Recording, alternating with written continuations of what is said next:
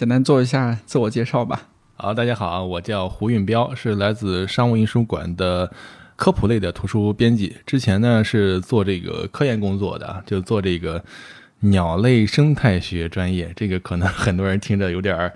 啊特别生僻的一个专业，但是也是做了有从读研到博士后前后加起来也有个呃八九年吧。然后之后转行做了一个自然科普类的图书编辑。可以适当说几本，就是你刚刚说过的这些图书，比如说它的书名。呃，比如说最近刚出来的叫《中国鸟类野外手册》马竞能新编版，是我近期刚做出来一本书。然后去年呢，其实还有一本叫做《人类的演化》，是一本教材。其实我挺喜欢那本书的。嗯，放在办公室的个人物品里边，你比较偏爱的是哪一件？呃，我办公室放了。几个鸟窝，是吧自己从野外捡的，还有这个同学，就是还有以前朋友送的一些标本啊，一些这个小的这种文创的鸟类文创的东西，一些海报之类的。这个倒没有说特别喜爱的，我我是还可以，因为我是一个原来研究生物多样性的人嘛，所以就是多多益善。好，工作之外，就是你现在编辑工作之外的娱乐放松方式是什么？和大家一样吧，很多人一样，可能就是我平时啊，如果工作忙累了，其实可能有些时候就是在家刷一些短视频，或者刷一些这个我们叫什么脑残的剧啊，或者是一些不太费脑子的电视剧。就像那个张文宏说的那个，回家躺在那儿不用费脑子的看一下电视剧也挺好的。然后平时也会出去，像公园里边溜达溜达，毕竟也是这个这个学自然的嘛，还是喜欢出去拍拍鸟啊，看看鸟啊，看看花呀这些。呃，放松一下，偶尔呢也会带一些别的活动，比如说带一些这个呃亲子的呀，或者是带一些中小学生做一些这个户外的自然体验课，这个也可以放松。疫情结束之后，你最想去哪个国家或地区？国家倒算不上吧，因为这个国内还没走完呢啊。其实我可能我特别想去一下这个新疆，还有青海和西藏。就这三个地儿的，一直想去没去成。如果不做编辑，你有没有想过之后尝试一下其他职业？可能会拿着相机搞一个这个走遍中国系列的，就是去中国的保护区啊，或者是中国的比较好的地方走一走，把这个中国的鸟类这些这个繁殖的情况我去调查一遍，类似于以一个叫做非专业科研人员的身份去做一个这个工作，然后自己做一个写一本书出来。割と昔からためといてたまに読み返す頭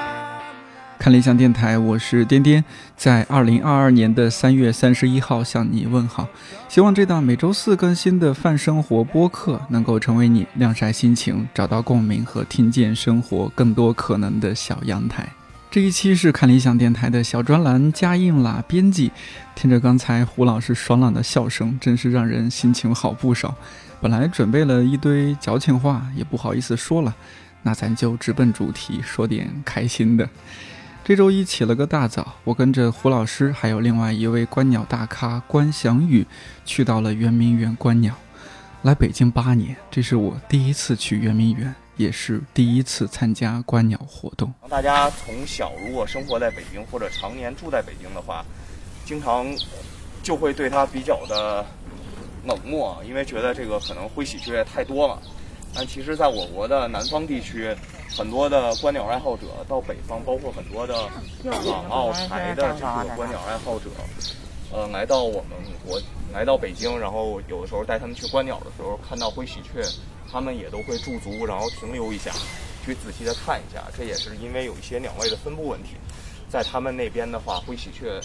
几乎是没有这种野生的分布，非常少见啊，所以很多的鸟可能我们觉得。很容易见到，但其实往往会忽略它一些很有意思的行为，或者说，呃，忽略它一些很有趣的故事啊。然后每一种鸟仔细观察也都有不错的这个，呃，有意思的事情发生。你看，现在头顶上就有灰喜鹊，它周边还有那个灰头绿啄木鸟正在叫。根据我粗浅的了解，现代意义上的观鸟可以追溯到十八世纪的英国。博物学家吉尔伯特·怀特用书信体把家乡塞尔伯恩的动植物，尤其是对鸟类的观察娓娓道来。这些随笔后来整理出版成《塞尔伯恩博物志》。怀特也被誉为现代观鸟之父。这本书国内外有很多版本，读库去年出了一版，书名是《塞尔蓬自然史》，做的特别精美，也有点小贵，但还是很值得买来收藏或者送朋友。说回来，那天上午和胡老师观完鸟，下午我们俩就录制了这期节目，听胡老师聊了聊他是怎么开始观鸟的，这些年有什么印象深刻的观鸟故事，以及又是怎么从做科研转到做编辑的。另外，作为第一位来到我们这个小专栏做客的商务印书馆编辑。胡老师最后也简单介绍了一下他所在的商务印书馆，尤其是大众文化编辑室这几年做了哪些不错的书。相关书单我会放在这一期节目的文稿区，记得查看。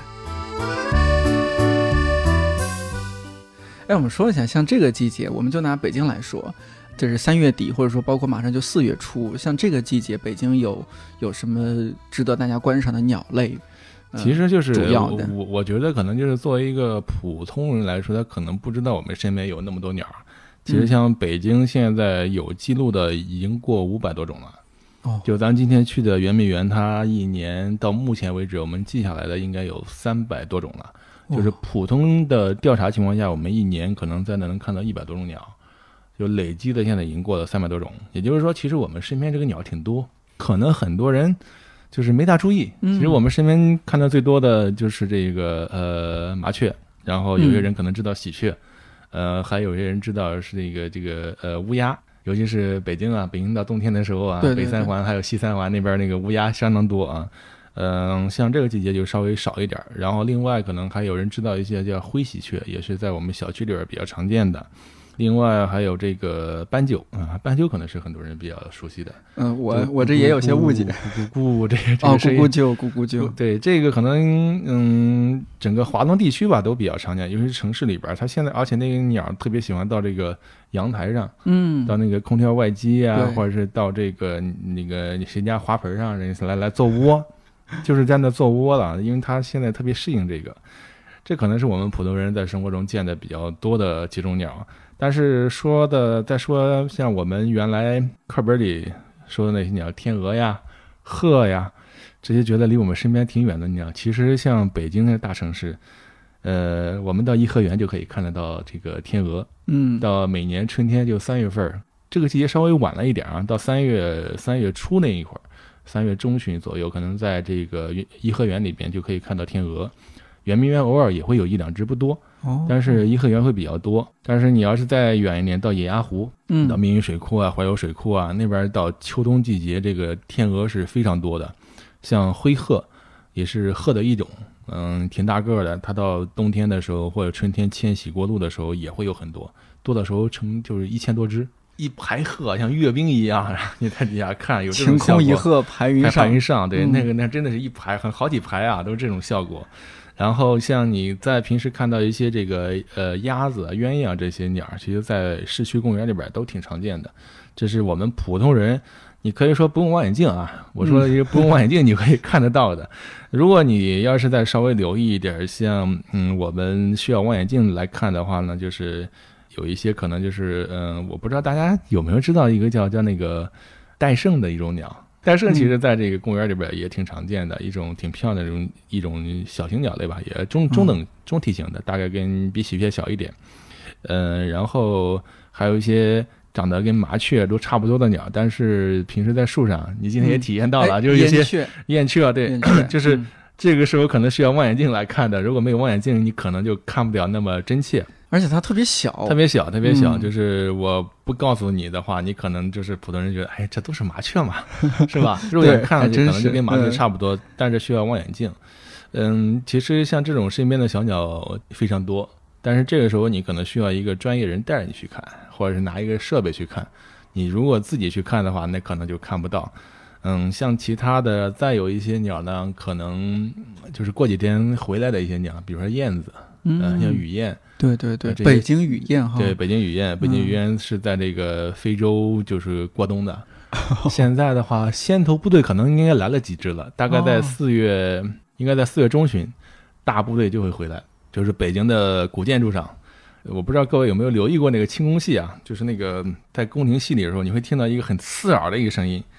就很尖细的刺耳的一个鸟叫声，那个就是北京雨燕。哦，哎，像这个季节还嗯还不到，等到你到五月中旬，五月中旬去那个王府井啊，去故宫那边就特别多，就是我们从非洲来的朋友，遥远的非洲飞过来的，单程要飞一点三万公里，嗯然后等到哇七月份他就走了。所以这个是我们就是四月份能看到的比较遥远的朋友，其他的可能就是过渡的那些小鸟特别多，但是对于我们普通人来说确实很难观察到。像今天咱们看到的那个柳莺，嗯特别小那个柳，莺，太小了，太小了，而且特别躁动，对，嗯，所以就是我们一般来说就带初学者说，那有只鸟哪哪哪哪哪哪，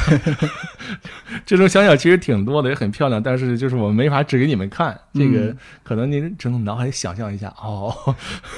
对，这个还是需要一些专业设备。我今天也是看你也好，还有关老师也好，都带了一些很专业的设备。关老师带了一个单筒望远镜，应该是啊，对，专业设备的事儿。我觉得我们今天也留一点时间，一会儿说一说。哎，刚刚已经呃说了这些，这是北京的这些鸟，但会不会全国各地差距特别大？就看到的鸟类什么的？呃，这个是常见鸟类来说的话，确实会比较大的。你刚才说是你准备用一些南方的录音作为我们的一个背景音，嗯，但是可能那鸟就不合适了。比如说？你在成都，嗯，成都其实可能最常见的就是一些这个呃白颊噪眉那类的鸟，就在北京是没有的。然后它的山雀是那个红头长尾山雀，就是咱们看到的银猴长尾山雀，在那边也是没，也就是没有的。嗯，所以呃，你如果以那边那个环境音过来的话，可能就代表不了北京这个声音了。尤其是让行业业内的人士一听，哎你这个不对。不对，但是有一种白头杯还可以，就白头杯南北方倒都有，就是但是它可能有方那那个鸟有方言啊，就是说你死死传的这个 鸟还有 对对对，它和北京叫的不大一样啊，就是说你北京话啊，这可能是这个北京的这个口音就北方地区的稍微粗犷一点儿，南方的就温婉一点儿，有有一点区别。就是这个声音，就是我们你要不大熟悉的话，你可能听不大出来，但是你要是做那个声谱分析的时候，它能嗯还是能有有差异的。我们仔细听听的话，我们听多了，做研究的之前，嗯这个都听能听出来一些区别。鸟是有方言的，就是同一种鸟同。一种鸟有方言有方言，它有一个弟弟叫我们叫其实叫地理种群的这个名声差异。嗯，那比如说那个北京雨燕，它每年要去非洲，那岂不是它得会它这？个不，它得会非洲语。它那个倒不用，因为北京雨燕的它就一个单调的一个声音，它不是那种复杂的鸣唱，哦，所以它不需要，因为它本身就是一个迁徙的，因为非洲本地它没有繁殖的北京雨燕，都是去过冬的。嗯对，就是整个亚洲这一块的，包括欧洲的这个雨燕，都是去那儿。都是去那儿，就是在哦非洲的中部和南部在那越冬。但是这个很奇怪，就是说这个为什么有没有这个在北京出生的雨燕会跟着这个欧洲出生的回到欧洲？目前看没有证据。哦，没有发现啊。对对，还是还是你从哪出生的，还得回到哪个地方来？观鸟里边，我觉得这讲究真的还挺多的。对我之前不觉得观鸟，我想象中特别简单一件事儿，就是哎，拿起望远镜看一看这是什么鸟，结束。哦，但是今天你刚刚说的这些，已经让我觉得，你今天实践了一下，发现哎，鸟在哪？首先就是一个难题，对吧？对，就今天几位老师都特别善良，每次都是你们已经拿着望远镜开始往那儿看了，然后像于主任他会问我，哎，你看到了吗？在那儿，你哎，你往这儿走走，你站站那儿看不见，让我往过走走。就是有些时候对于我们普通人来说，确实是哎鸟嗯，在哪儿哪哪儿的？哪哪哪哪，抬头找找半天。对，那全国就我们中国全国一共有多少？现在差不多在一千五左右。哦，那光是北京这就占三分之一了。这三分之一也不是北京独有啊，就是有些哦它是迁徙走了嘛。迁徙，嗯，对，哎，我我想象中啊，会不会云南的鸟会更多一些？啊，云南确实更多，云南现在有记录的应该是过千了，第二嗯应该就是四川。所以还是因为自然环境更好一些，鸟类生存条件更好一些。嗯、对，另外还有就是那边的气候啊，它有会会有一些这个热带和这个亚热带的鸟在那边，北方地区哦肯定是没有的。对，北方有点冷嘛，有些鸟就直接不过来鸟是。迁徙又去那边越冬，哦所以它那边整体的会多一些。那比如说上海呢？上海其实呃公园里边也会有很多鸟，另外就是上海有一个那个南汇湿地啊，包括那个崇明岛那边，这有很多这种呃水鸟迁徙的这个恒鹬类，就是鹬就是那个那个鹬蚌相争那个哦，那个鱼域啊，，嗯一些恒鹬类在那会比较多一些。另外就是一些林鸟，就是上南方地区的一些林鸟，比如说和杭州那边比较相似的一些碑啊、东啊，可能比这边多一些，嗯好看一些。他们在嗯上海公园里边也有很多的观鸟点。对，哦，那上海大约有多少种啊？也也有上。海应该有四五百，这个具体数我不大熟悉，因为那边去观鸟观的比较少。嗯，你平时主要是在我就是北京，我我是属于那种佛系观鸟的啊，我一般来说不会专门去为了观鸟去去这个这个走老远，我一基本上就是家门口先看一看就行。像现在的话，我我其实零零六年零六年就开始慢慢观鸟了，但到现在我看了才不到七百吧。你像那个关翔宇，今天上午那关翔宇，他嗯零九年才开始观鸟，他现在已经国内看了一千多种了。哇，很厉害，怪不得真的今天是咱国内一千五百种，他看了一千多种了。侃侃而谈，看着就对对看了很专业。对，他但他像新疆啊，什么都去过，东北都去了很多地儿。哦他们有时候为了看一个鸟种，就专门坐飞机过去，哎，这个观鸟这项活动还是有点儿 门槛是吗？有点门槛，有点经济门槛。嗯啊，可以这么说，但是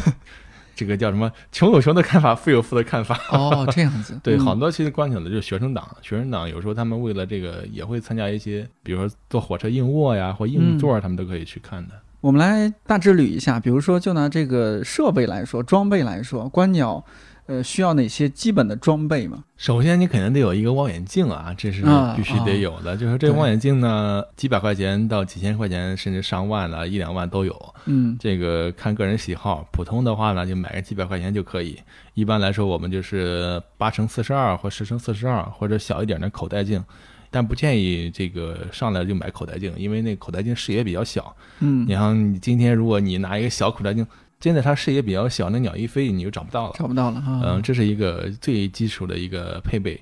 如果你对鸟比较熟悉的话，其实戴这么一个望远镜就够。嗯，哎，你今天戴的那个是我戴了一个小的，我是十乘二十五的，我那个口径比较小，就是视野比较小，但是我已经习惯了，我已经运用望远镜比较熟练，我可以直接就能打到哪儿。但是普通人可能拿我那个，他对不上，他就嗯容易这个视野太小，鸟立马就飞出你的视野，你跟不上。这是呃，第一望远镜肯定是要必备的。第二，你如果喜欢的话，你可以上个相机。相机的话，就是有长焦相机就可以。嗯，咱们手机虽然说现在有很多都是几十倍变焦很多的，但是那不行，那画质太渣了，那 个那个拍的没法用。普通的像单反的那种长焦镜头啊，这就烧钱了。嗯，对。如果说傻瓜式的一体式的那种，嗯、几千块钱的长焦机也可以。那像刚刚望远镜，呃我觉得稍微多讲一讲，比如说这个牌子有什么讲究吗？这个广告 广告时间到了。其实这个呃望远镜来说，我是比较佛系啊，我是一般那个选的，我选了一个终端的品牌叫日本的科瓦，哦就 K O W A 啊，它的这个科瓦，嗯，科瓦这个就是嗯它这个牌子还行，是一个中端的左右的。就是包括今天那个关老师拿那个单筒也是，但是是是它的高端型号的那个单筒的话，可能得两万块钱左右哦一个单筒啊。对对对，就是如果施华洛世奇的话，可能得到三万多。然后就是蔡司啊、徕卡呀、这些都是比较高高端端的嘛，基本上嗯三巨头是吧？施华洛世奇、蔡司和嗯，这个这个徕卡徕卡基本上就是它的单筒也都在这个呃两万到三万左右，双筒的话基本上也在一万块钱上下，然后还有嗯更贵的，对，便宜的可能有个五六千。这是这个配置的啊，这是烧钱的。然后，然后，然后，如果便宜的，你像这个尼康的这个双筒的话，可能两三千、三四千，嗯，这就算便宜的就是中中档吧，中档吧？嗯对啊，这这个这要算低科娃算是呃，跟我拿着品牌其实是介于这个中高，它是中高吧，算是中高端一点。嗯，然后其他的像这个施德勒啊也都差不多，呃，便宜点儿还有博冠，什么圣徒啊这些比较便宜一点儿的，就这些呃几百块钱的，嗯呃，还有星特朗这些更便宜一点儿，单筒可能一千来块钱左右。也也能凑合着使，一千来块钱只能凑合使，就是你能，你你如果不用好的话，你感觉不出来那个差别在哪儿。但是如果你用了它那个好的之后，你确实会发现，哎、回不去了回不去了。对对对，嗯除了就是视野方面，比如说你小小筒的或者什么，它视野方面有一些差距。另一方面，它是真的会看到这个鸟会不一样吗？它是会看到的鸟更漂亮、更清晰吗？怎么说？一般来说呢，嗯价格越高呢，呃，它的镜片肯定是质量更好，就透光性更好，嗯光学望啊对光学光学光学镜什么的对嗯更好。然后呃，普通的晴天情况下，其实没那么差别没那么大，但是稍微光线不大好的时候，那些好的望远镜它的进光量、它的这个解析度什么的要确实好很多。呃，咱们以前我不知道听众朋友有没有熟悉过，最早以前有那个什么军所谓的军用望远镜，俄罗斯军用望远镜，什么大红膜。啊，那种的，你要你要看一下那种，它就有点发蓝，或者要么发红，甚至还有点发紫紫边儿特别明显，嗯，其实失真了是吗？失真，而且那种的其实对眼睛不是特别好。哦，另外一些高端的望远镜，它这个防潮防雾效果特别好，就是也不一般来说也不会不大容易发霉，在这种哦雾天、呃雾天或雨阴雨天就用的效果，呃会更好一些。尤其是看暗的情况下，那个两万的和这个五六千的就有明显区别了，和五六百的就更没法比了。哦，是这样子是的，是的，你要用过好的之后，你就有舍 回不去。回不去，回不去的。你用过最好的，或者说不一定是你自己的，用过最好的是什么牌子，然后多少钱的呀？我基本上他们那几个人好的我都都都用过的，就就跟他们一块出去的时候会蹭一下他们的望远镜啊，什么施施华华洛世奇啊、蔡司啊，这个这个都嗯都有，这个都都用过，就是两三万的都用过。但是啊，摸一摸自己的口袋，看一看就可以了。我这也太烧钱了，三万一个望远镜嗯，但是如果你要拍鸟的话，你烧个镜头，那个可能有的镜头十几万。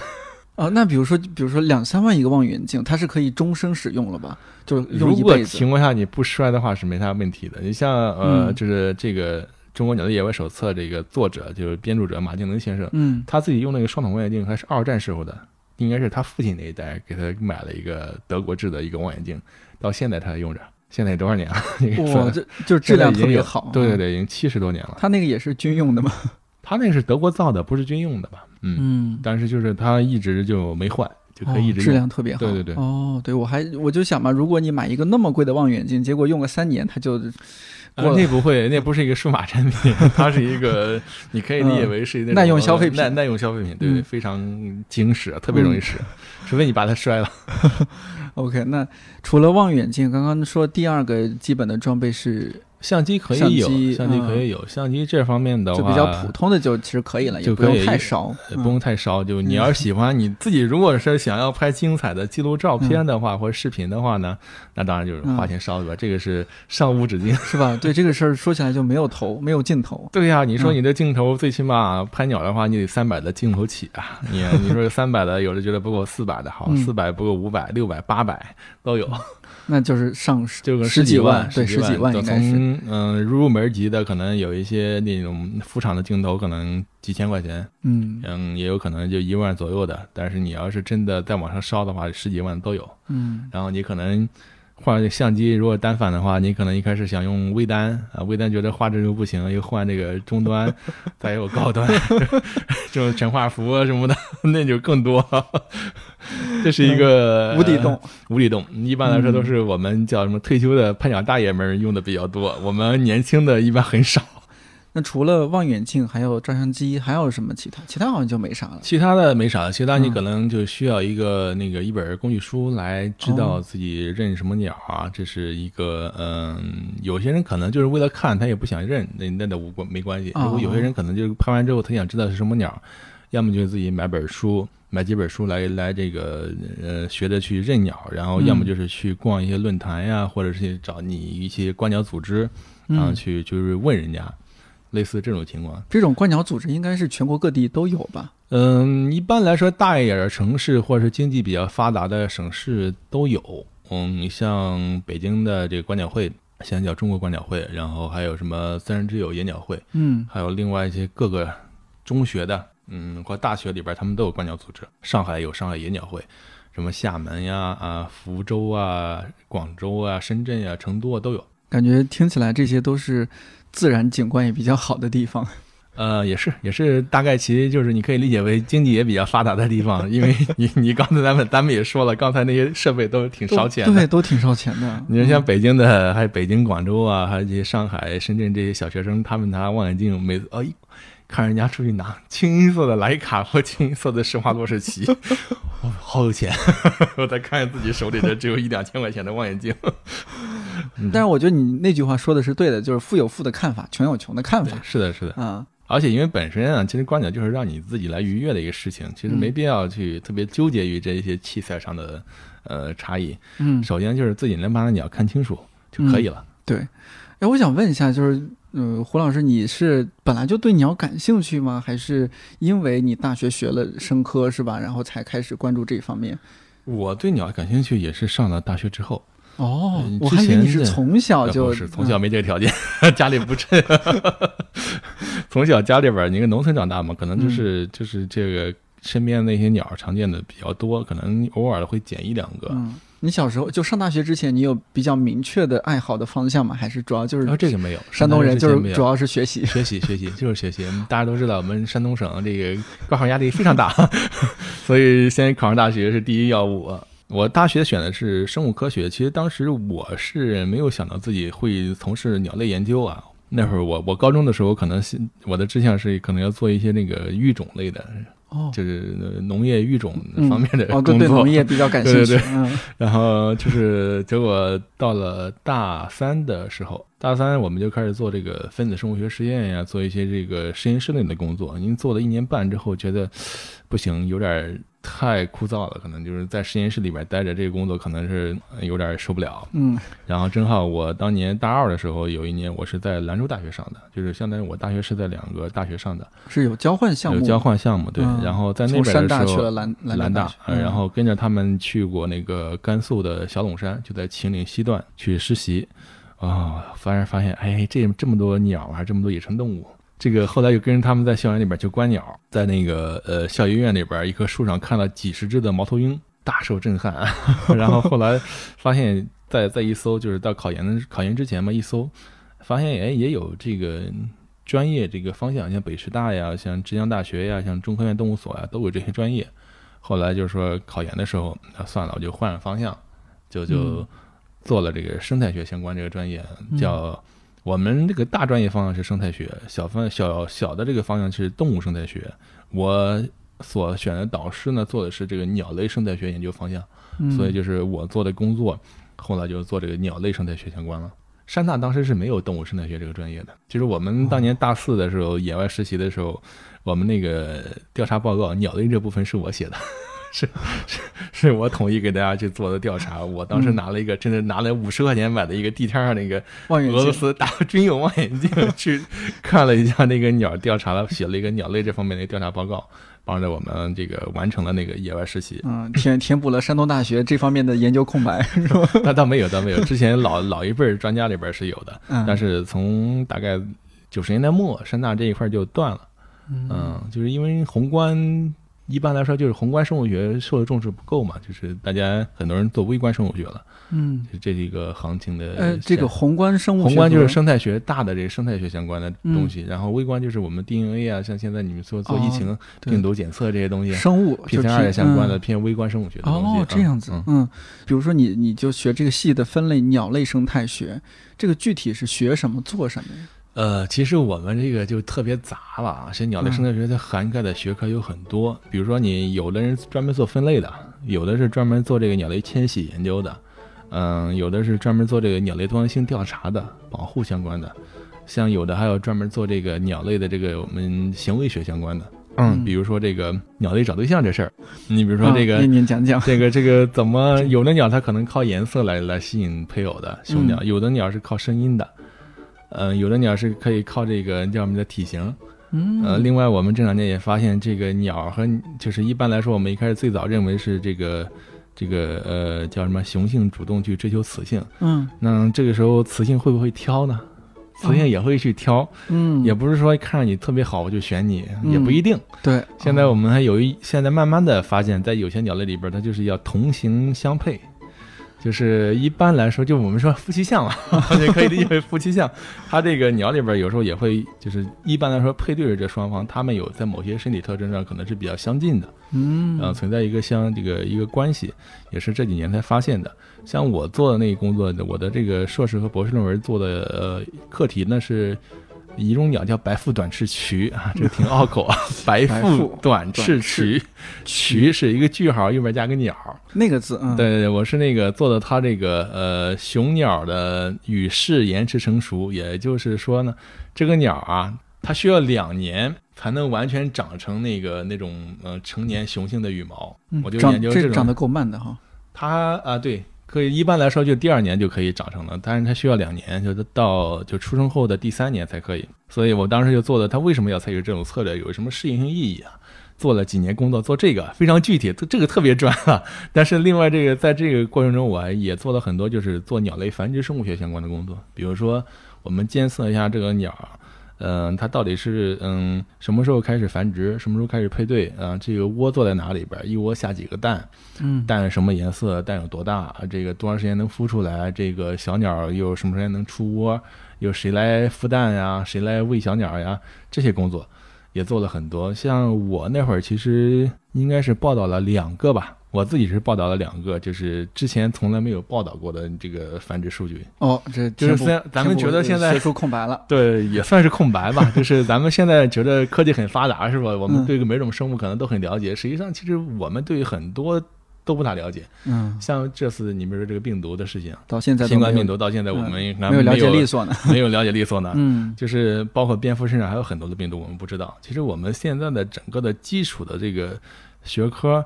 没有我们想象的了解的知识那么多，有很多是空白。像鸟类的话，其实全世界的鸟类，我们现在大概可能有三分之一，接近三分之一，我们连它最基本的繁殖资料都不知道。咱们国家现在至少还得有个两百来种，我们不是特别清楚它具体是怎么繁殖的。就是大家觉得手机都五 G 信号了，各种的，这嗯对种高铁都这么快了，但是我们现在很多基础数据我们都不知道的。大家回想一下，但是如果回到二十年前，咱们那会儿科技还是没那么发达的时候，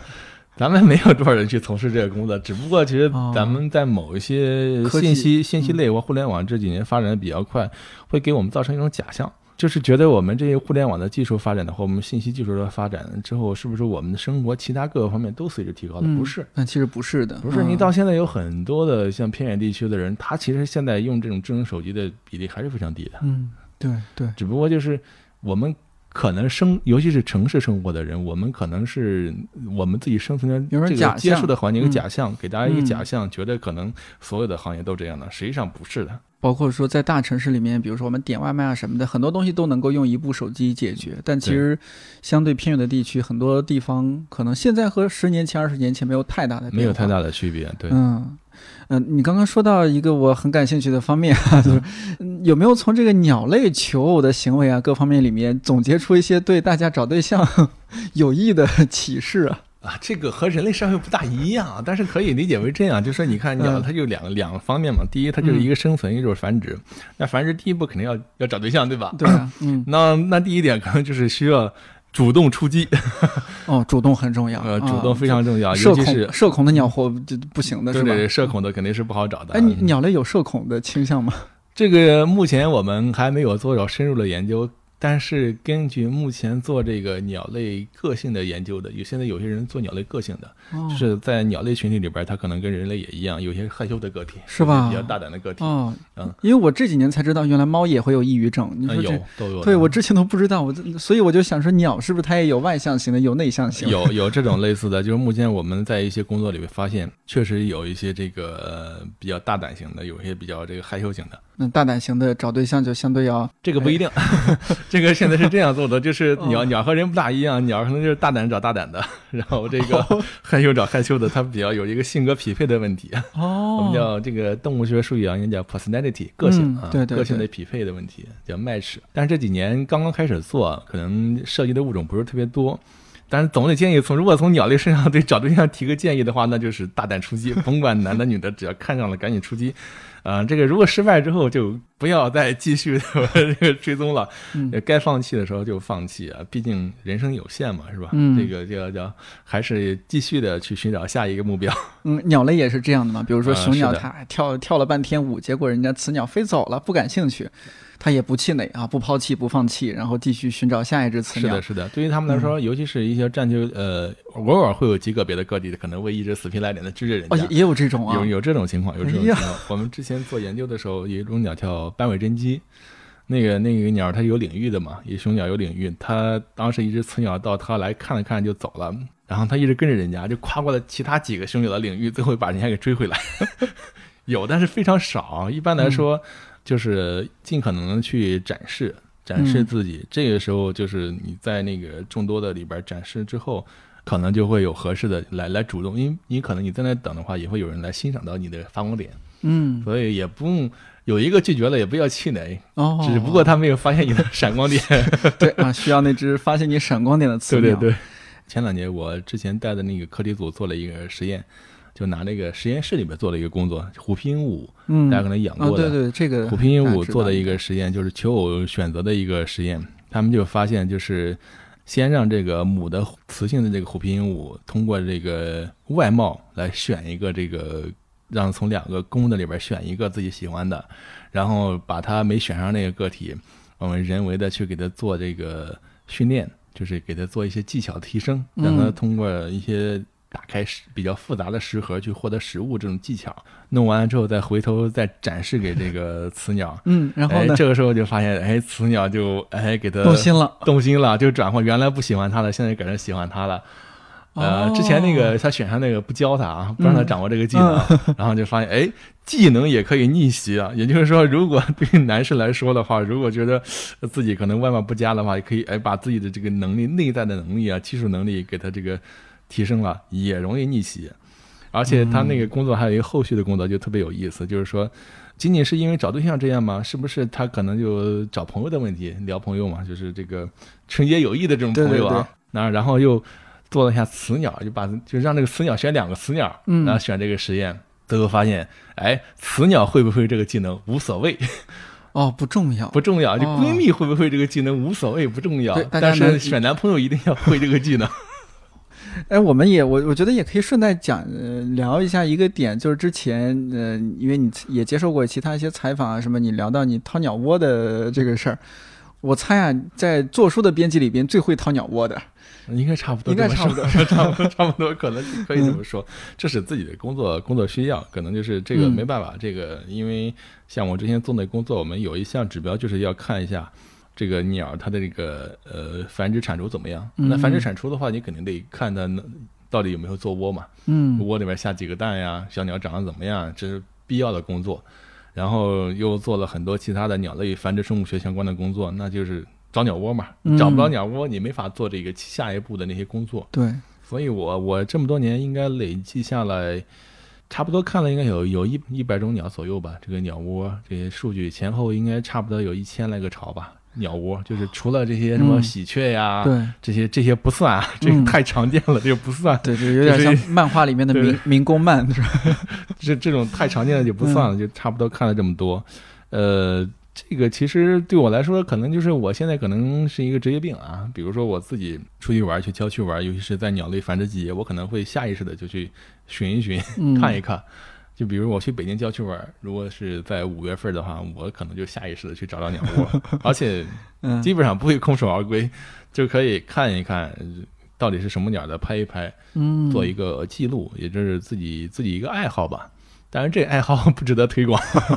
因为我是一个受过专业训练的人，我知道怎么科学正确的来查看这个鸟窝。普通人的话还是不建议，因为你不知道怎么回事，你就把那个鸟窝给破坏了，这很容易的。像那个鸟蛋，比如说麻雀，嗯。它的鸟蛋就两克左右，嗯，很脆弱，就是大家可能不大好想象的话，你可以理解为就是鹌鹑蛋，鹌鹑蛋基本上在十克左右，十克左右哦就是带壳十克左右啊。嗯如那个就相当于大概五个麻雀蛋才有这一个鹌鹑蛋那么重，长度和我们的大拇指指甲那么长，嗯，然后没那么宽，呃，很薄。如果你稍微不注意，可能就就把那个拿碎了。对，这个我是因为酒精 锻炼了，所以 我可以，我拿一克的，一般来说也没事儿。哎，你这个就是你拿起来一下，会不会留下一些人类的气息？当这个鸟类嗅觉一般不发达，它不靠这个来起巢。哦就是你正常的话，嗯你不要太干扰它，它就不会起巢。嗯嗯、所谓的什么人拿过小鸟啊，或者人拿了那个它的鸟蛋之后有气味导致鸟气巢，这个鸟里边不存在这个事儿。嗯而且我们为了这个减少自己的气味，有时候我们也会在那个查看鸟窝的时候，会在这个周边的那个那个植物上会稍微搓一下手，有点自己的这个味道。那今天我觉得关老师好像讲到一点，说这个嗯鸟巢不要随便去看，你容易你查看这个鸟巢的时候被别的什么动物就给瞅见了。啊，这个是很正常的。那比如说像那个乌鸦呀、喜鹊呀，呃，甚至松鼠啊，这些它可能在默默的观察着你，等你走的时候它就会吃了。然后还有一些就是，嗯、比如说那个黄鼠狼，呃，或者流浪猫之类的，它可能会依靠嗅觉，就你人的那个气味的呢，它可能会嗯追踪过来。哦呃，顺带去去后后期对捕食，所以说这个特别需要一个专业的东西在里边，嗯就是科学的查看，这个真的是需要有人来指导。嗯，哎，如果说到这儿的话，我们正好是不是可以普科普一下，就是我们正常大家观鸟的话有哪些注意事项？嗯，对于我来说呢，我给普通人观鸟的一个建议呢，首先就是第一条就是非常重要一条，就不要去惊吓鸟类。嗯有些人他可能看着那个鸟，它怎么在那不动，我想拍一下它飞行的板，或者是我要靠的特别近去拍它去看它，其实没必要，这你很容易惊吓到它们，把它们惊飞，嗯，然后影响了它的一个正常的活动，这是最重要一点。然后另外呢，就是不要借助一些这个呃食物引诱呀，或者是一些鸣声呀，或者是一些这种驱赶的这种声音啊，来来吓这些鸟，或者是引诱这些鸟类。这些引诱的方式可能对这些鸟也会造成危害。前几年然后，现在少一点了，就是钉一个大头针，把那个什么那个那个呃面包虫啊或者其他虫子钉在那个花上呀，或钉在哪儿呀，引这个鸟来吃。其实这都是很容易对鸟造成伤害的，这是一点。另外就是这个，嗯，其他的比较要细节一点的地方呢，可能就是尽量不要穿太鲜艳的衣服，就是。哦，哎，这个是为什么呀？这个可能第一啊，是呃，现在看没有太大的这个嗯，就是负面效果，但是会会影响你的观察，因为比如说大家都穿的比较隐蔽的时候，你穿特别亮鲜亮，那鸟提前就看到你了，它会就本来正好呢在那吃东西呢，忽然抬起头来警惕的看着四周。本来你可以靠近它五十米的，现在可能你可能就离它一百米它就飞了。嗯，嗯这是一个，这个可能对鸟本身的危害没那么大，但是就是会影响到你在野外观鸟。嗯这是呃，另外就是这个繁殖期这鸟类，你尽量少打扰，少干扰它，少拿录音去逗它呀，少去查看它的鸟窝这些。对于普通人，我觉得第一点是最重要的，就是不要去惊吓鸟类。大家如果能做好这一点，基本上就可以。但你观鸟就是准确说是零零九年开始，零六零六年零六年开始，零六年开始观鸟到现在，这也就是十六年，已经十六嗯年的时有有十六年了，十六年的时。间了。嗯，那在这个过程当中，你有没有什么印象深刻的？你一直对某一个鸟追踪观测吗？还是什么？有没有什么观鸟者的故事？我觉得这个 挺好奇的。好奇的话，其实对我来说，我嗯，第一件比较有成就的事儿，可能就是当时把我们山大校园里边的鸟，我自己做了个调查。嗯就你一个人，呃，一个人对，也没有其他人会，就是哦，第一次在校园里边发现了那么多鸟，比如说像乌冬啊、戴胜呀、太平鸟呀、各种柳莺啊，嗯，就在校园里面都有。而且你可以看到它这个呃乌冬去叼着这个蚯蚓去喂小鸟啊，这些都可以看到，甚至那个嗯斑鸠啊、这些窝啊都给它找见了，就在我们校园里边，山东大学山东大学中心校区，就是这是第一件做的，我觉得还挺有成就感的，就是在我上大大三的时候，大三那个专业英语课，我们有作为汇报的时候，我就讲了这个事儿，就讲了讲校园里边的鸟，你调查了多久啊？前前后有一年吧，差不多一年。就真是累积嘛，嗯这东西要累积的，但是可能都是借那会儿还没相机啊，借借同学的相机去拍鸟，一般周末的相机用吗？不用，借我用用。然后把这些鸟拍了一下，然后后来自己做这个本科设计的时候，把济南那个黄河段，就是济南市区这边，就骑自行每天从校园里边骑自行车到黄河边儿，然后在这个沿着黄河骑个十几二十公里，然后去做这个鸟调。做了一个自己把那一块鸟当时认了认，但现在想想，当时有些鸟可能认错了，那因为也没有人指导啊，就自己拿一个那个大红膜的望远镜，然后也没有单筒，带一本这个鸟类图鉴就过去看啊，了。那时候是也是拿马老这本书，马老师那时候叫《中国嗯鸟类野外手册》，那是第一版，啊零零零版的零零版的，对，就是整个大学，我觉得这两件事做的还是比较有意义的啊。现在能回想一下自己在什么地方看到鸟，现在还能回想起来。后来就读研了嘛，读研究生之后就做自己那个研究对象，就那个白腹转翅渠，嗯我是前后做了六年吧。前后做了六年，就连连硕那那个那个就是对，就一直在看，就是那那要做鸟类个体环志，做追踪，有的鸟真的是在野外，它活了六岁，我们就看到它六年，这是很幸运的事情，很幸运而且它那个鸟是小概率事件。对它迁徙的时候，它会回到同一个地方，嗯，对，这我当时嗯还专门写了一篇文章纪念其中一只 叫哦六五二七的一个，对对。嗯，然后那是呃怎么说来着？对那个鸟莫名的亲切感，毕竟是自己研究特别多的啊。研究了六年，而且他，你想他经过迁徙啊什么，他也没有遇到什么不好的事情，也许哈，对对所以幸运的活下来，能够幸运的被你一直观测着。对，而且把他每年的是否这个这生几个孩子都都摸得清清楚楚的，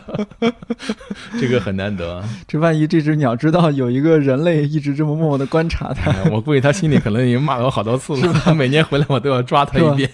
哦，你你会把它抓到？抓了之后，得我们得得量一些身体指标，看一下它有没有变化呀之类的，然后那个再检查一下它那个环儿带着脚上带着一个彩环儿，到底嗯。还还牢不牢靠啊？这些。这个那么好抓的吗？不太好抓，我们需要研究手段了，用一些哦网，哦。用那个抓鸟的网，然后捕鸟网，然后这个再靠一些声音引诱，嗯，把它抓抓回来，在然后它嗯，给它拍个照啊，给它那个量一下它翅膀长度啊、体重啊，都给它称称重一下在。它腿上还要绑一些环儿什么的。，对，塑料的环儿，还有一个铁的那个嗯唯一标记那个环儿。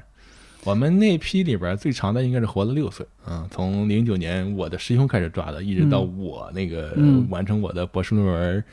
甚至快到博后出站的时候都还在。那像你刚刚说的，你观观察这种鸟，它的寿命常规来说是多久？常规来说，像白腹短翅鸲的话，基本上也平均下来在四年吧。常规是四年，它六年。那有也不是有有六年的，我平均下来这些个体嗯有的可能就活两三岁的，对，就是我们所有的那个种群的个体平均下来可能就在四年左右。嗯，所以你观察的这只真的是天选之鸟啊！对对，而且就在我生我的那个工作站边上，就特别近，这也太……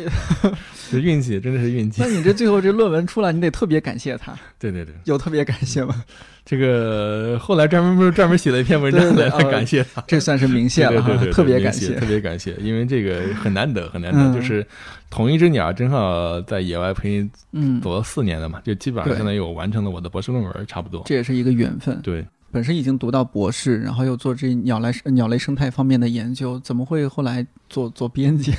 我觉得这个这个跨度有点大，是吧？对对对，在我看来真的有点有点大。我我我想象中这样的人应该是以鸟鸟类研究为置业，一生一直在做这样的事情。啊，这就说到这个什么去择业的问题了，是吧？对。首先，其实呃，我在做这个科研过程中，我做了很多的科普的工作。嗯，我在读博士啊，就刚刚那个一二年，就是开始我就做了很多这种嗯、给中小学生的一些科普。嗯嗯，这可能是也和出版界呃之前也有点交集，就是帮着他们审校一些书稿啊。嗯，因为这是很专业的契机，，对、嗯一个契机。然后还有就是可能说到这个求职方面的问题，因为其实现在这个真正的这个鸟类科研的职位没有那么多。呃，其实留给高校里边，像现在我们这个呃鸟类是相关的这个专业岗位也不是特别多。如果你要做这个呃，在高校里搞研究的工作的岗位，其实对我来说需需求量 很少了啊。我可能我可能要被迫要离开北京，这是一个问题。哦，还有就是我们现在其实做了很多这个科普类的图书，由于接触之后发现这里边的这种怎么说来着，错误太多了。哦，尤其是给小孩看的书和给普通大众看的这些科普书里边，真的是，嗯，有些是原创的，有些是引进的，引进的可能是翻译的时候出现一些问题，呃，原创的可能就是，嗯，真的现在怎么说呢，就乱象吧，就是一些随便什么人都可以编。呃，传一本传一本书出来，各种的乱七八糟的东西给你传一块儿，甚至就拿百度百科、百度百科直接抄，网上那些百科 好多都是错的，真的是误导大众。就是我觉得，对于我来说，我做科普也好，我做编辑也好，就是把这个也是一个知识科普的知识向这个公众传递的一个途径，还是做我和我自己想法也是相关的，也是在做一种科普工作。而且我受过的这些专业训练，可以，我觉得应该是可以更好来完善一下这些书稿，尽量减少一些这方面的一些错误，让大家能够得到一些更有这个科学含量的一些书。嗯我觉得这一点就就可以了，正好和我们商务商务印书馆这个叫什么昌明教育、开启民智的宗旨比较吻合。呃，这是当时是你主动求职说，你发现哎，就是长期合作的这个出版社，他出这方面的书，然后大家聊了一下双方的意向，就就来了嘛。啊，是的，是的，差不多哦就这么简单就这么简单，就这么顺利，对 特别顺利。哦，就反正之前也认识，也熟，也认识也熟了，也也做过也合也有些合作对了，专业能力也毋庸置疑。对对对，呃，那那之前就是商务，比如说做这方面的书，他们怎么办？就是一直都是外聘的一些相关的专家来对商务我审教嘛。商务这点做的特别好，就是他们确实会做，你比如说做植物的书的时候，我们会找植物类的专家来帮着审。哦，嗯，这个相对来说把控会把控的比较好。嗯，像我们编辑室就是大众文化编辑室，我们有一个大板块就是自然博物类的书籍，有这个兽类的，有鸟类的，有这个鱼的，还有这个呃植物的很多。基本上，首先这个邀请的这个作译者都是这个相关领域里的专业人员。另外，有些时候这个比较特别专的书，我们会邀请一些业内的专家来帮着审。嗯，另外就是我们现在这个编辑团队里边儿，就有我这样的，也有其他几个、几个那个也是有相关的，嗯自然博物类的那个本科阶段学过这些类的，或者研究生阶段学过的，也是相关专业的，就尽量可能把这个书做得更好一些，减少一些专业的太明显的错误。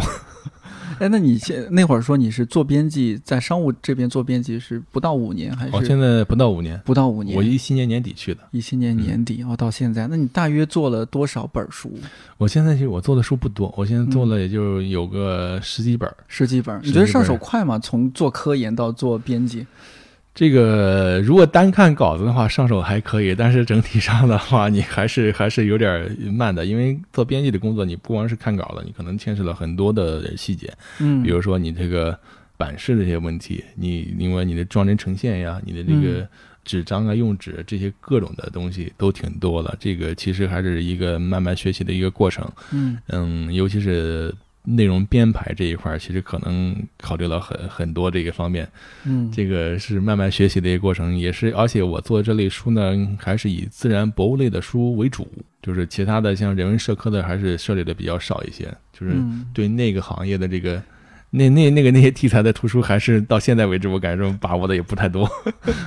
嗯，但你来了之后，其实也不只是做鸟类的书，是吧？也、啊对也做一些其他相关的。做了很多的这个，就是你比如说像人类的演化嗯之类的，还会有一些这个呃自然科学相关的。嗯嗯，我有一个叫《理性与自私的终结》，就是偏这个社会合作这方面相关的，就是其实用的是一些生态学的观点，嗯、从演化生物学角度啊谈这些事情的。嗯呃，基本上还是以生物学相关，也会有一些其他题材，像像这个教育学相关的，也 我也会做一些，也会做一些。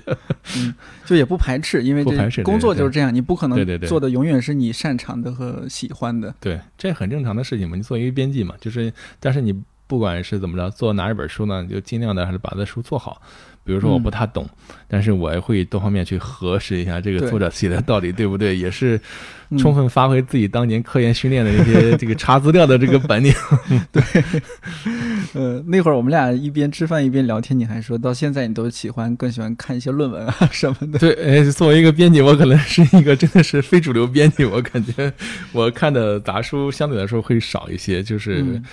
主要看的就是论文，呃，论文比较多一些吧，就是比如说我对一个科普题材感兴趣的时候，如果说有靠谱的人写的一些科普书，我会买，我会评价一下这个人，先看一下这个人学术能力啊。嗯如果我觉得不错的话，我会买，买了看一眼。就但是如果我想深入了解的时候，我会去搜这个原始的论文嗯去看一看。嗯、另外就是平时自己可能喜欢看一些历史题材的啊这些这些方面的书，或者科幻类的。你要换个脑子嘛，你不能老老做老做这个方向的，对对对。嗯，是。你零几年的时候读大学的时候，拿着马老这本《野鸟类野外手册》，拿着在一边看一边学习，然后结果有一天你成为了马老的编辑，什么什么样的故事，什么样的过程，然后什么样什么感受呢？呃，其实当年拿到那个书的时候，说居然这好厉害，怎么能画出来这么多鸟，出这么本书，还是国外的人。嗯，嗯后来我到北京读研之后，就是读研究生和博士期间就接触过他，哦已经我已经认识了他了，就是哦，知道也也找过他签过名啊。当时还有一种 朝圣，也也一起观过鸟，对对对。也哎呦这么幸福，就是他来北京的时候，他平时在北京待着，他之前在国内待了三十几年吧，在在疫情之前，他基本上每年大部分时间都在中国待着。哦，就是因为这个一九年年底回去过这个过圣诞节，然后就就回不来了回不来了。嗯其实这个书很早啊，我们就让我问他说：“你什么时候更新啊？”因为之前那个书零零年版的之后，中间好多书已经过时了嘛，他那个信息已经随着我们科研的进展，有好多体系分类体系都变了。鸟的名字也换了，有些这个亚种也提升到种了。我们就问他什么时候换呀？什么时候换？就是一二年前后啊，跟他观鸟的时候就问过他。嗯，十年前，对，他说这个事儿得你们中国人年轻人自己来做，我没这个精力了。然后，但是后来咱们国内出了几个都是这个照片版的，包括我们一八年出的那个《中国鸟类图鉴》也是照片版的。嗯，手绘版的就是迟迟没出。嗯，他那会儿可能也是想到了这个问题，就算了，他再出一版吧。而且就是之前那个画师，就是第一版那个画师那个凯伦呃凯伦菲利普斯，正好也患癌症，也急需钱去这个治疗，然后他就想了，就是在国内找了好几家出版社，最后找到我们这儿。我们这儿首先就是合作的意向比较诚恳，嗯，另外就是我也懂鸟，他也放心 交给我。对啊，本来也认识嘛，就愉快的在呃一八年底敲定一九年签的合同。签了合同之后，我们当时呃很很愉快的给他 提前支付了很很大一笔这个版税啊，让他去找新的画师去去这个给那个画师原来画师看病啊这些，把这个事情就谈拢了，然后接下来就开始操作这本书。呃，其实像做这本书的时候，我我可能是首先我是一个编辑，其次我也是个读者用户，另外我还是一个审稿人。其实，在做这本书的中文版的时候，我们做了很多的大量的就是工作和它的英文版。英文版是在牛津大学出版社出的，而且这个非常有意思一点，给大家说一下，就是我们这本书的这个授权是通过作者直接授权，先授权出中文版，之后再授权出的英文版。哦，这样子的。对，一般来说我们都从国外出版社引进嘛，但是这时候他国外也没出，就是我们说你直接把这个中文版授权，对，授权给我们，对。然后通过别的方式找人来翻译，就是有这个世界自然基金会赞助的一笔钱来翻译这个书，所以就我们跟最终呈现的这个版本方式和英文版也不一样。整体上就是我们把这本书拆成了两本，英文版是一本。哦，英文版还是一本，还是一本，因为英文版英文版它和之前也不一样的，英文版它实际上它文字描述。它是比较短的，但是你要翻译成中文的话，那个它比英文要长。是我们按英文版那种排版方式，我们排不下来。哦，所以说要不然这书就太厚了。对，我就跟这个马景能先生说：“我说老马，要不咱们把这个书拆分成上下两册吧？因为第一版的时候很多人就拆了，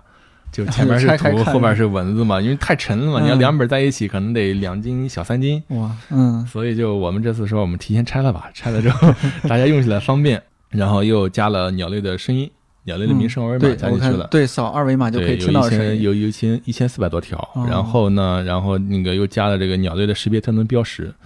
就是那些一条一条的画的，嗯，有一些是老马加的，有一些是我加的，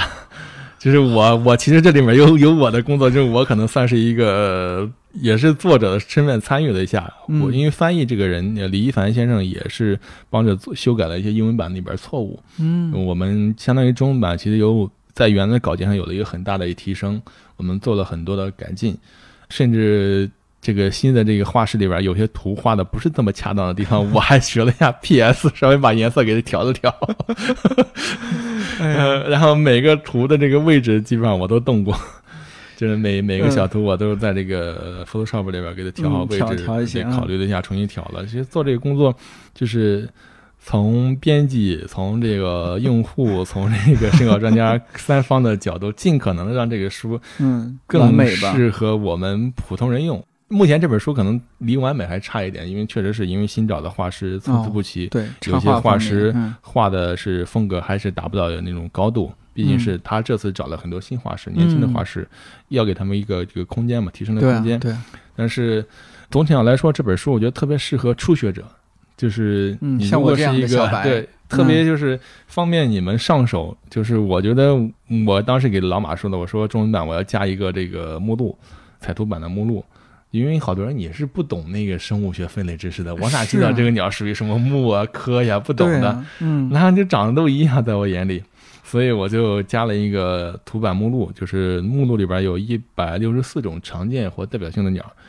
以咱们国内来说，你常见的一些鸟，或者是和它外形相关的鸟，你翻目录的话，基本上能找到对应的鸟。嗯，这样的话，你就可以快速上手。然后我们的编排上就是地图、二维码、声音二维码，对，还有它这个识别要点都给你标出来了。我觉得这一点是对于这个初学者来说是非常有帮助的。那对于专业人士来说，我觉得它可能就是更加便携了，非常轻。对。上册只有一斤，对 如果塞口袋就可以带出去。对，如果出门的话，因为你的上册就主要是那个，呃，这叫什么？就是图。图，对，上册是图下册是下册详是详细的的文字描述。文，字描述，而且文字描述这次嗯。我们还加了规范的汉语拼音，这个其实给我们排版也增加了很多困难。那这个发挥了商务印书馆的优势 但是那个拼音字体的话，要调的话，其实也增加了很多的困难，要哦。不是那么简单的，就是从 Word 里边输就行了，它也要重新调一个字体，这个也是也费了很多功夫啊。就是很多生僻字，大家如果不懂的话，也都也都可以，也是考虑到很多人不懂。对我，我如果之前看这样的书，我真的有点看不下去，因为你看来看去好多字都不认识，对对对，就都是左边一个什么字，右边一个鸟字，对对对，差不多这个问题。嗯，对，你该怎么怎么读呢？你就读的觉得很很挫败，是吧？什么什么哎，对 不懂，这什么什么鸟？哎，就是读几句读不下去，嗯、就看的也很挫败，就就可能就不愿意读了。但这次真的已经做的非常贴心了，就是目前我觉得这个书后续我们可能还会要出一个修订版，就是把一些不太完美的画还是要替换一嗯，下。再调一下，再调一调，嗯对，找一个这里边有一有一位画家是我师弟，哦，画的相当不错，一个也很传奇的一个师弟，就是本科学消防专业的，哦。研究生学的鸟类，然后自己喜欢画画，现在在成都哦，是专业的鸟导，在疫情之前就经常带一些国外的这个观鸟爱好者来中国观鸟，就是带这些现在现在是在国内的为主了。就是我这个师弟叫杨小农啊，也也是给我师弟做一个广告，哦，是四川的，啊对，杨小农，嗯杨小农，对，也是新找的画师里边这个老马最满意的，就是哦 very good、perfect。哦，perfect，对，也就是说，后期我们可能要让小农把剩下那些画的我们觉得不大好的鸟种全部都重新画一遍。因为那个之前的原画有原画家那个凯伦·菲利普斯呢，在二零二零年就因为癌症去世了，嗯，所以很可惜，嗯就是没法由他来统一替换里边这些鸟。但他的话可以说是 perfect，对，嗯绝对是。如果是全部都由他来画的话，那肯定就是这本书肯定是一本经典的书。嗯，所以说目前我觉得遗憾，嗯有点遗憾吧，就是给大家，但是这一非常不错的让人来上手的一本书。呃，其实我们刚刚说说到老马，我你你也喊得很亲切，你你也比较熟哈。我觉得还是有必要哈，就是不熟悉的朋友，有像我也是因为做这期节目我才知道有这么一位这么厉害的人。你可以是不是可以适当介绍一下这位马敬能先生？老马是一个怎么样的人物呢？嗯，给大家说简单介绍一下马马敬能先生嘛，就是嗯马敬能先生全称是呃呃约翰马敬能，或者说叫翻译过来可能叫麦金农啊，哦，John 呃 John 麦麦金农应该是，但是马敬能是他自己起了一个中文的名字啊。嗯我们现在就是如果按照编辑规范的话，可能是一个错误的译法。他是一位呃英国人士啊，他是在八七年，应该没记错，八七年八七年就是受这个呃自然基金会啊这相关的这个组织邀请来到中国做这个大熊猫保护的项目的一个呃算是一个专家，生物多样性相关的专家。然后就开始了他在中国的工作。他其实呃，中国的很多保护区的这个设计，他参与了。嗯呃另外一些设计原则方面的，他还有管理建议啊，他提出了很多的这种管理建议。然后当时他做第一本的这个《中国鸟类野外手册》的时候，也是因为他在中国观鸟在那个卧龙那边，四川卧龙，嗯四川卧龙，大熊猫保护在保护大熊猫的时候，他说保熊大熊猫之余就自己去外边转嘛，哎，看到哎这个漂亮的鸟是啥是啥，发现没有书可以这个可以参考，因为国外有很多那种鸟类图鉴嘛，国内其实非常少的。然后他就呃想着能不能出一本，后来正好他认认识了这个凯伦·菲利普斯，他那会儿已经出了一本这个香港的香港和华南的鸟类，嗯，然后就就插画慢慢的师是吗？对，插画师，嗯，然后就嗯，怎么说？后来就是那个牛津大学出版社联系他们，说要不你们出一本中国的吧。嗯然后他们就开始看一下自己手上收集的资料，然后就找了一些国内的专家，比如说何芬奇老师，就是中国科学院动物研究所的副研究员，鸟类相关的专家，嗯，然后还有一些其他的专家，就开始这个又跑了很多的标本馆去查看鸟类标本，最终就做出了那个第一版的《中国鸟类野外手册》。嗯嗯，这使得这个老马啊一下子在 在中国的知名度就更高了。其实他原他鸟圈儿，对他本身不是研究鸟类的，做这个兽类出身的。他和那个他应该在读高中的时候，或者是刚上大学的时候去真古道，你知道吗？嗯，真古道我知道，就跟着真真奶奶，给那个给真奶奶当志愿者，当助手去了。他给 对，真甄奶奶当过过助手。哦，他俩有这么神奇对对对，后来啊他他这个研究的还也跑到那个婆罗洲去研究那个猩猩红毛猩猩，那个婆罗洲猩猩，嗯，然后还帮过那个呃大卫爵爷，就是拍纪录片那个人啊，嗯和他一块儿拍过纪录片，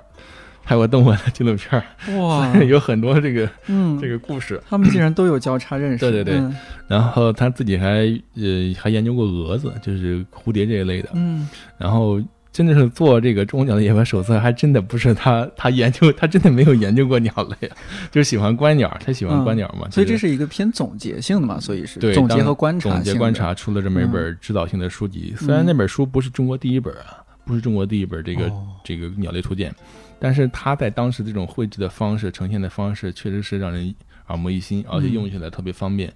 这确实是影响了，一直影响了，呃。得有十几二十年吧，就影响了这不止一代的中国观鸟爱好者，所以就导致老马成为这个，成为本来一个研研究兽类的，后研现在成了一个鸟类里边的一个这个偶像了。可以说，真的是极大的推动了咱们国家的这个鸟类保护事业。哦你，鸟类保护的话，你如果不认鸟的话是不行的。零零年那时候国内的观鸟还没有特别的兴起，其实它是一个嗯没有多少人，其实是吧更小众的对对对，嗯，所以应该是他那本书刚出出来，也没有说引起多么大的轰动，或者是怎么样。在当时的话，在嗯普通大众圈里是确实是没有引起是吧这俩轰动。对，是不是就是比如说零五年、零六年，尤其是零八年奥运会之后，大家国内开始兴起了观鸟，然后大家想，哎，我是不是可以有本什么参考书？但是也许有有一个人发现了，然后就一传十，十传百，那会儿其实已经就是国内观鸟圈里边，确实大家已经知道那本书了。已经人手一册。对人手，基本上是吧？基本上人手一册。我是零，但是那会儿卖的确实不多。我当时上大学的时候，我在济南的新华书店里边是没有这本书的。嗯，我是专门的在那个联系了出版社，那会儿还还通过联系出版社给联系给嗯出版社写信汇款那种方式买了一本儿。现在想想，嗯好遥远的时代。嗯，所以你应该后面见到老马就拿你那本零零年的版本签名。签了签了，我买了好几本儿。但是有的不同版次印刷的，我那个、嗯我那个还不是第一版，我零六年买的还是第二次印刷的。哦，二印了。对，嗯这不是一印，就是说那本儿已经走了很多。其实有很多保护区它是有这个需求的，嗯，有些专业人士、嗯研究人士，还有一些保护区的这些，就是在这个动物保护第一线的，嗯，嗯，他们也需要这样的书。嗯，对他不是说已经非常了解了，但是他也需要平时研究啊、观察，需对对要了解对，作为一个参考工具书吧，其实就是工具书。其实说白了，这书就是一个工具书。就是工具书，就是工具嗯，书，对，这是一本让你拿出去好好用，把它用烂的这工具书。就像用现代汉语词典、英汉大词啊对对对典一样，多嗯翻多翻。除了这本书，今天那关老师我看他做了另外一本书，叫《中国鸟类图鉴》，是对吧，？那是我们一八年出的一。八年出的，嗯我那个也要出新版了，听说。呃那个他们在做在，做我们要做修订，要做修订因为哦那本书的这个鸟类的分类系统就是也是也过时了，过时了 啊也！过时了，需对要更新一下。我这是最近才知道，原来比如说像这个叫手册还是叫什么，那个叫图鉴，嗯就是一个是插图式的，一个是照照片式的片版，，对对对，不太一样。这个就各有优劣，是吧？各有优劣。嗯嗯，有些人可能更喜欢照片版的，就是它还原度更高。嗯，手册版的好处就是说它更规范，就是它画的姿势都是固定标准的姿势。因为你在户外看的时候，你不可能看那个鸟，就是完全还原还原那种动作，嗯就是你可能一会儿看到是它脑袋这个细节，一会儿看到是它背部的细节，但是你可能很难同时看清楚它脑袋和背部的细节。那如果说你要是拿照片版去对的话，因为照片版我们选出来那些都是很很多张里边选出来最规范的那个了，那这个时候手绘版的可以来弥补那个不足。就是你可以先看脑袋的细，根据你记住的这个头部的细节，还有嗯背部的细节，然后最终拼合一下，看一下我们这个手绘版的这个、哦手绘版，因为你可以都可以看清楚所有的细节嘛。这样的话就是有一个呃补充。其实真正的观鸟爱好者可能手里会好多本图鉴。我我的我的那个岗位上啊，我那个书柜里边大概有有一排吧，有有个十几有二十来本 世界各地出的，各各地的鸟类图鉴嘛，类似于。嗯，各个语种的都有。也不是各语种都有吧，基本上就是像中国的我们就有好几本儿，嗯、嗯像这个武汉的啊，像成都的人，然后有有地方的有这种鸟类图鉴，你对一般嗯初学者来说，你可以你能看到的基本上都是常年种，哦先拿一个这种小的入手也也挺好。足够了啊，对对对也方便。嗯、对，我之前我忘了从哪儿看到这句话，就是说生态好不好看，鸟往哪儿飞，鱼往哪儿游。呃，就这个鸟类和生态环境什么有什么特别明确的一些联系吗？这个具体得分情况，因为嗯就是这个话呢，到底是没太大问题。嗯就是呃你如果生态环境好了之后，这些鸟肯定会会越来越多嘛，嗯呃，鱼也会多，尤其是鱼这块儿，嗯就是这两年就是那个长江十年禁渔，就嗯可以明显的看到这个长江里边这个鱼是多了。嗯像江豚现在这个遇见率也高了，就是因为食物多了之后，江豚它这个也会活跃了嘛。鸟也是类似的情况。如果像一块荒地，如果人不做太多的人为干扰，其实上这个鸟还挺活跃的。像今天咱们去圆明园，嗯你会发现圆明园有很多比较荒的地。是啊，对，其实你会发现哎这些荒地里边就会有很多，就是你平时没有注意到的鸟。哎，原来这个地方竟然还有这么鸟。对，那个生态似乎还是挺丰富的，挺丰富的。嗯但是如果说你像现在有一些改造的，就是像那个人工的河道改造，就是我们很多时候所谓的人工湿地，现在就把那个湿地改造成我们人看着好看的样子，啥？对，嗯，改成那个木栈道，啊，木栈然道，然后原来有那种浅滩，全部给嗯。挖成那种直接深滩。这其实就人看着确实好看了，嗯。但是就是对鸟是不好了，因为很多你现在可能只只方便那些在水里游的鸟，但是原来已经在在浅水区有些鸟可以站在那儿了，现在没地方站了，对对对，这些水嗯。鸟就会影响呃它们的这个生活。所以就是目前看的话呢，就是我们在新闻媒体上经常看到的说，哈哈，某个地方有好多鸟群，说这个地方呃生态改善了，这个不一定，这个确实是不一定。什么问题呢？就是你得和前期以往的数据做对比，才能发现出来有没有变好。好多时候，我记得前两年清河，就是北京的清河，嗯清河里边来了一群白鹭，很多白鹭。然后那个记者就说啊，生态变好了，好多白鹭来这儿。这个不见得，因为来的白鹭呢，它只是一种鸟，数量再多的话，它也只是一种鸟。我们在这个衡量鸟类这个衡量环境有没有变好的时候，衡量的是它的生物多样性，就是你可以有多种鸟啊，数量都比较多，那可能就或者是其他的动物多，嗯，那才叫这个生态的真正变好了。对对对，然后，如果只是一种鸟数量变多了，那不见得是变好，有可能是变坏。因为像白鹭这些鸟，它是捕食性比较强的，它可能能适应很多就比较恶劣的环境，它其实也能适应。而且它多的话，它可能会把一些那个鱼啊、蛤蟆一些过度的捕捞，反而会导致整个的这个生态有点生生破坏。物多样，性有点下降。嗯。所以就是，如果一个外人来看这个问题的话，就是要时刻有一个生物多样性的概念，就是我们要以种类数比较多来衡量这个地区生态环境好没好，而不是说以某种鸟嗯看着多了就单一物种的数量，对对对。嗯。所以这个还是嗯，需要我们每次看到这场新闻的时候，有这么一个有有这么一根弦儿在那，嗯，自己哦知道这么回事儿就行了。当然做学术也很好，你做一些扎实的学术研究，但另一方面，我觉得一个专业人士来进入出版这样一个领域，来做一个专业方面的书籍的科普，这也是非常重要的事情。这甚至是不亚于学术研究的重重要级别的事情。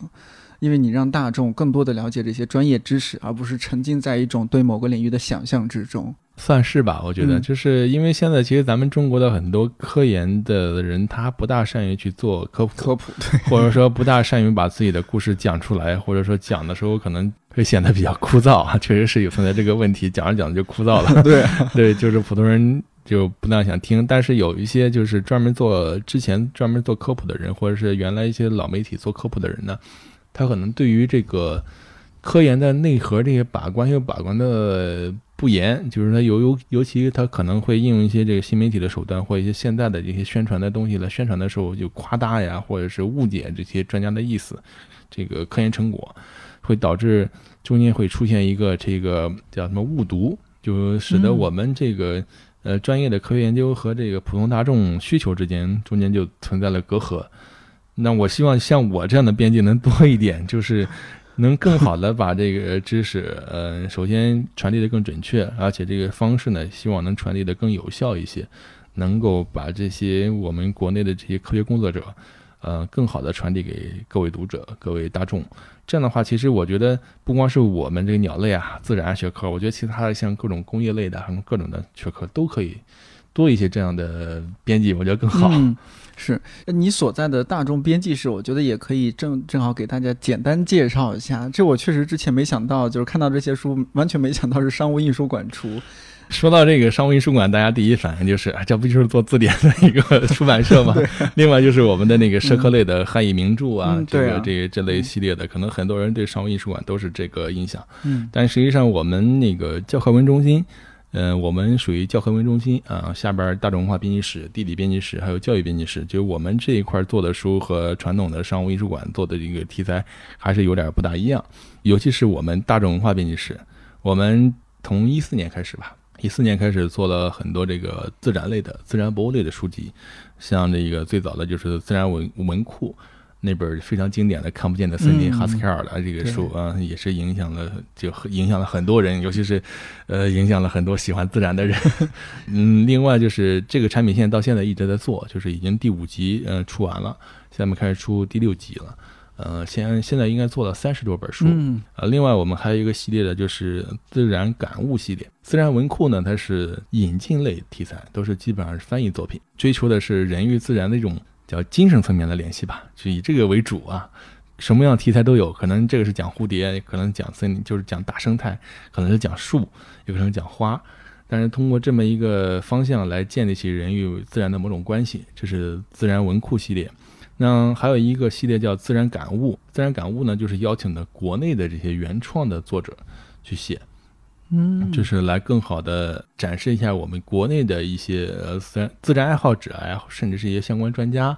他在这个方面做了一些工作。比如说那个花石老师那本，花石也算自自然感悟，逛动物园实验正经事。对对对，这这本书应该去年还蛮火的，相当火是吧？相当火，相当火。就这这两年非常火的，是我们编辑部最火的一本书，《逛动物园实验正经事》。嗯，然后那个像七十二番华信封啊。古典植物园呀，这些都属于这个自然感悟系列的。还有这个，呃，那些我生命中的飞语，一直讲这个鸟类救助的这个书，是鸟什么？鸟窝里的猫妖。对对，那也是我的责编，我是我责编的一本书。哦，你的编，那是你的作者是吧？对，我的作者。我当时审稿的时候，你给我这两篇删了。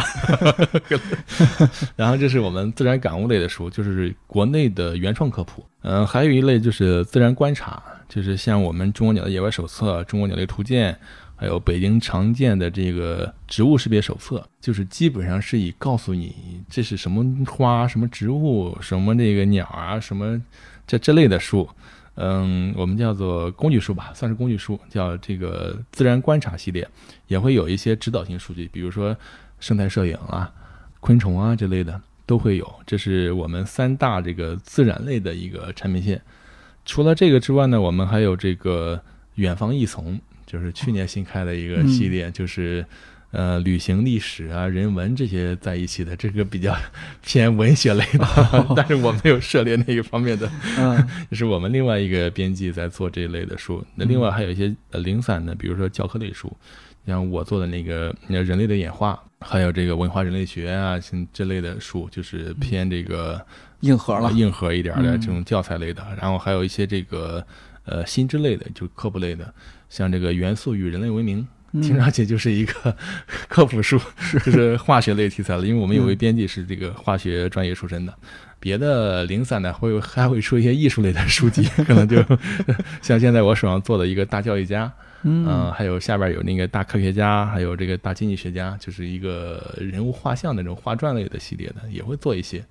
反正就是大众类题材类，我们多多少少会涉及一些。听起来还是做做的路子很杂，很杂。对对对，嗯。但是我觉得做的真真是不错，就在这儿也是特别想给大家能去上网搜一下，感兴趣的去买，没必要说一下子全买回来。对，呃，感兴趣的先从几本感兴趣的看起。其实现在说书不贵，但是放书的地方比较贵。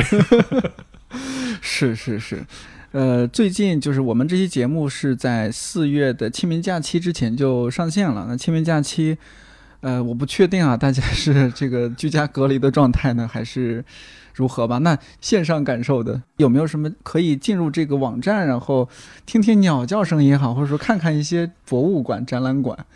目前这方面据我了解，可能没有那么一个鸟类方面鸟类专业类的这个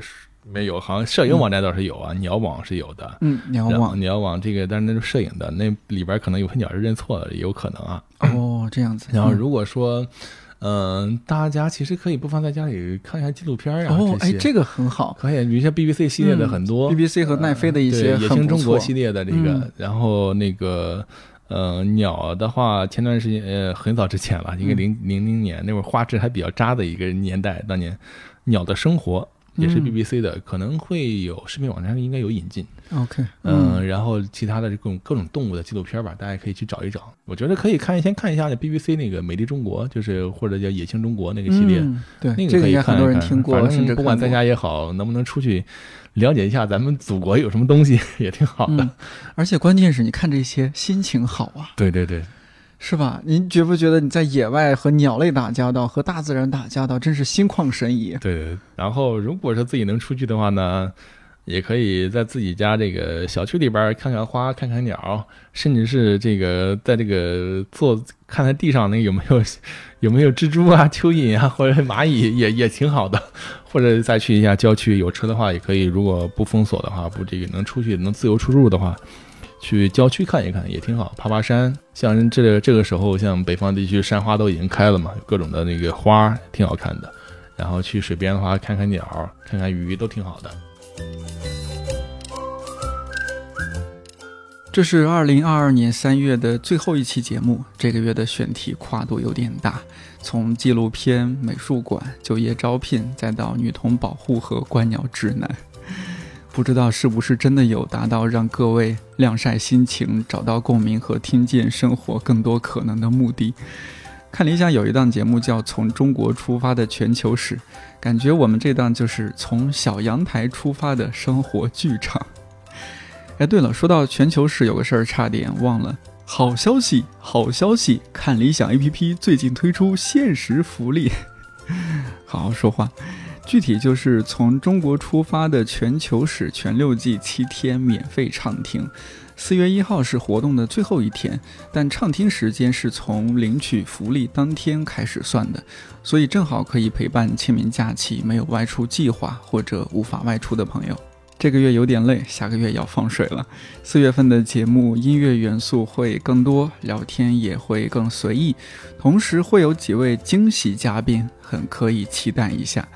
二零二二的四分之一就这样过去了，希望疫情早日结束，和朋友一起户外吹吹风、散散步，不要辜负了春天。看理想电台，我是颠颠，祝你早安、午安、晚安，我们下周四再见。